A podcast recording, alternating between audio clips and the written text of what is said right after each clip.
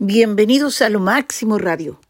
Hoy es día lunes, inicio de semana, y les envío muchísimos saludos. Espero que tenga una semana estupenda y que bueno, ya regresamos de trabajar, perdón, de vacaciones a trabajar. Ni modo, eh, las vacaciones se acabaron lo más rápido que, que, se nos fue así como eh, tres, cuatro días rapidito, jueves, viernes, sábado y domingo. Bueno, pero hay muy buenas noticias. Hamas liberó a 13 israelíes y a cuatro extranjeros la noche del sábado en la segunda ronda de canjes de rehenes que se realizan en el marco del acuerdo de alto al fuego.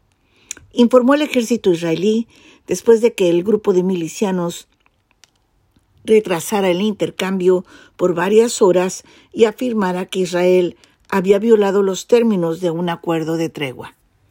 El ejército israelí detalló que los rehenes liberados, entre ellos cuatro tailandeses, habían sido trasladados a Israel, estaban siendo llevados a hospitales para ser sometidos a observación y reunirse con sus familias.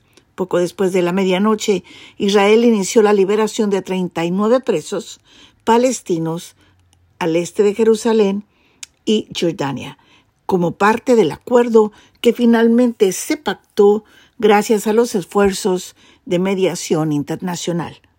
Shuru Duwiyat, una palestina liberada, llegó a su hogar en Jerusalén, donde alegres miembros de su familia la abrazaron y la besaron. Enviamos un mensaje a nuestro pueblo en Gaza de que estamos a su lado y los apoyamos, dijo Duwiyat a los periodistas desde su casa. También en Jerusalén, soldados israelíes desalojaron a los periodistas que se reunieron frente a la casa de Israel Habis, encarcelada desde el 2015 tras ser condenada por distintos ataques contra israelíes. Habis sufrió graves quemaduras en el rostro y las manos durante un ataque con explosivos en que también resultó herido un policía israelita. Cientos de palestinos esperaron en la ciudad de Jordana de, Beitunia la llegada de más prisioneros. Entre los rehenes israelíes liberados el sábado por Hamas se encontraban siete niños y seis mujeres. Anunció la oficina del primer ministro Benjamín Netanyahu, la mayoría de los rehenes liberados es de Kibbutz B. Harry, una comunidad que los milicianos de Hamas devastaron durante su ataque trans, fronterizo del 7 de octubre. Dijo un portavoz del kibbutz, las edades de los niños van de los de los 3 años hasta los 16 y las mujeres son de entre 18 y 67 años de edad. Fue un momento agridulce por los residentes de Beirut. Una portavoz del kibbutz dijo que todos los rehenes liberados tenían un familiar muerto en el ataque del 7 de octubre o habían dejado a un ser querido en cautiverio en Gaza.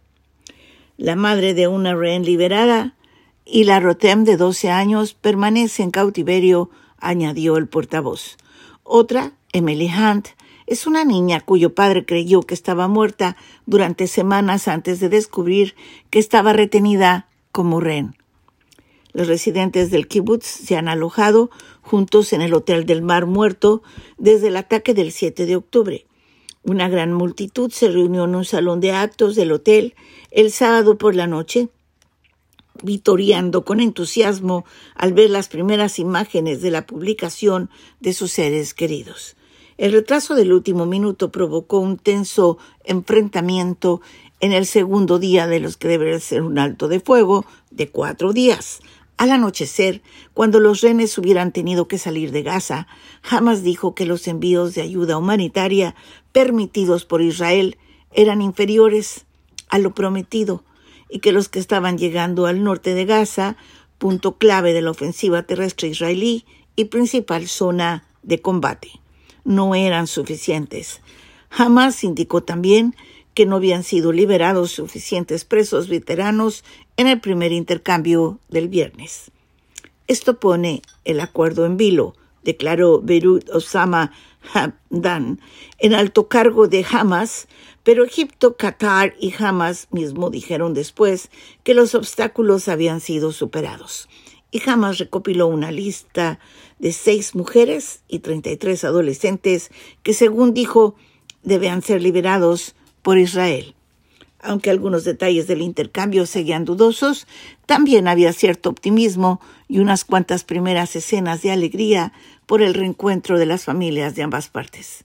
En el primer día del alto de fuego, jamás liberó a 24 de los aproximadamente 240 rehenes tomados durante el ataque del 7 de octubre contra Israel, que desencadenó la guerra. Israel liberó a 39 palestinos de prisión.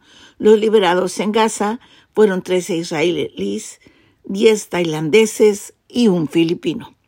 En total, Hamas libera al menos 50 rehenes israelíes y 150 prisioneros palestinos, durante los cuatro días de tregua, todos ellos mujeres y menores de edad. Israel ha dicho que la tregua puede prorrogarse un día más por cada diez rehenes liberados, algo que el presidente de Estados Unidos, Joe Biden, dijo que esperaba que ocurriera realmente. Por otra parte, una delegación de Qatar llegó a Israel el sábado para coordinarse con las partes sobre el terreno y garantizar que el acuerdo siga avanzando sin problemas. Y según un diplomático informado de la visita, el diplomático habló bajo condición de anonimato porque no estaba autorizado a comentar los detalles con los medios de comunicación. El inicio de la pausa trajo la tranquilidad a los 2.3 millones de palestinos que sufren los incesantes bombardeos israelíes y que han causado miles de muertos, expulsado de sus hogares a tres cuartas partes de la población y arrasado zonas residenciales. También se silenciaron los cohetes lanzados por los milicianos de Gaza contra Israel. En el norte de Gaza, los palestinos cansados de la guerra volvieron a las calles arrastrándose sobre los escombros, entre los edificios destrozados y a veces excavando en ellos con las manos. En el hospital indonesio de Jabalilla, asediado por el ejército israelí a principios de mes, había cadáveres en el patio y frente a la puerta principal. Para Ahmad Abu Hahar, un residente del campamento de refugiados de Jabalilla, en la zona de la ciudad de Gaza, la pausa significó poder buscar de nuevo entre los escombros de su casa, que fue arrasada en un ataque israelí la semana pasada. Encontró los cadáveres de un primo y un sobrino, con los que el número de muertos en el ataque asciende a 19. Su hermana y otros dos familiares siguen desaparecidos. Queremos encontrarlos y enterrarlos con dignidad, afirmó. Así que así están las cosas en ese lado del mundo. Esperemos que muy pronto se pueda resolver. Si al menos pudiéramos encontrar y vivir juntos y felices, si, si pudiese haber menos odio y más posibilidades y que existiera el perdón. Y además, no solamente eso, dejara de existir la violencia, sería estupendo definitivamente. Bueno, el, Vaticano, Francisco, canceló audiencias mutinales del sábado porque tiene, se siente un poco mal, tiene una leve gripe de la cual se está recuperando, pero los exámenes descartaron que sufriera problemas respiratorios, así informó el Vaticano, y Francisco, a quien en su juventud le estirparon parte de un pulmón, fue sometido a una tomografía computarizada, dijo el vocero Mateo Bruni.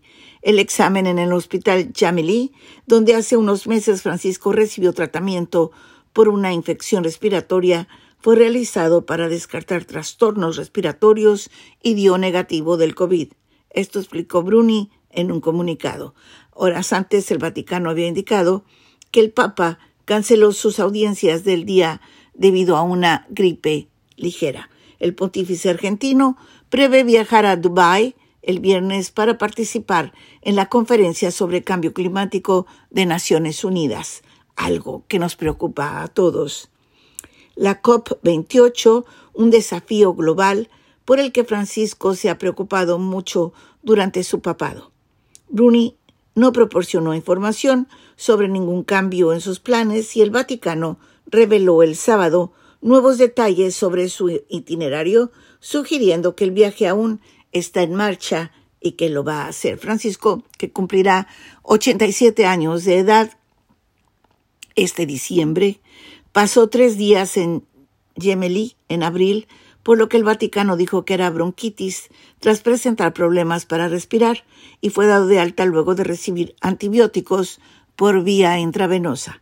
El Papa pasó 10 días en el mismo hospital en julio del 2021 después de una cirugía intestinal por un estrechamiento intestinal y fue reingresado en junio de este año para una operación para reparar una hernia abdominal y retirar tejido cicatricial intestinal. Y ante la pregunta por su salud, en una entrevista reciente, el Papa bromeó repitiendo lo que se ha convertido en una respuesta estándar. Sigo vivo, ya saben. Y bueno, llegamos hasta aquí. Tenga por favor una semana extraordinaria y estupenda. Nosotros estaremos desde la Ciudad de México dándoles lo que está sucediendo en Ciudad de México. Tenemos muchísimos planes allá, de manera que eh, desde México desde la Ciudad de México y después desde Guadalajara, estaremos transmitiendo nuestro programa cotidianamente. Muchísimas gracias. Hasta mañana martes y por favor, sigan sintonía aquí en Lo Máximo Radio.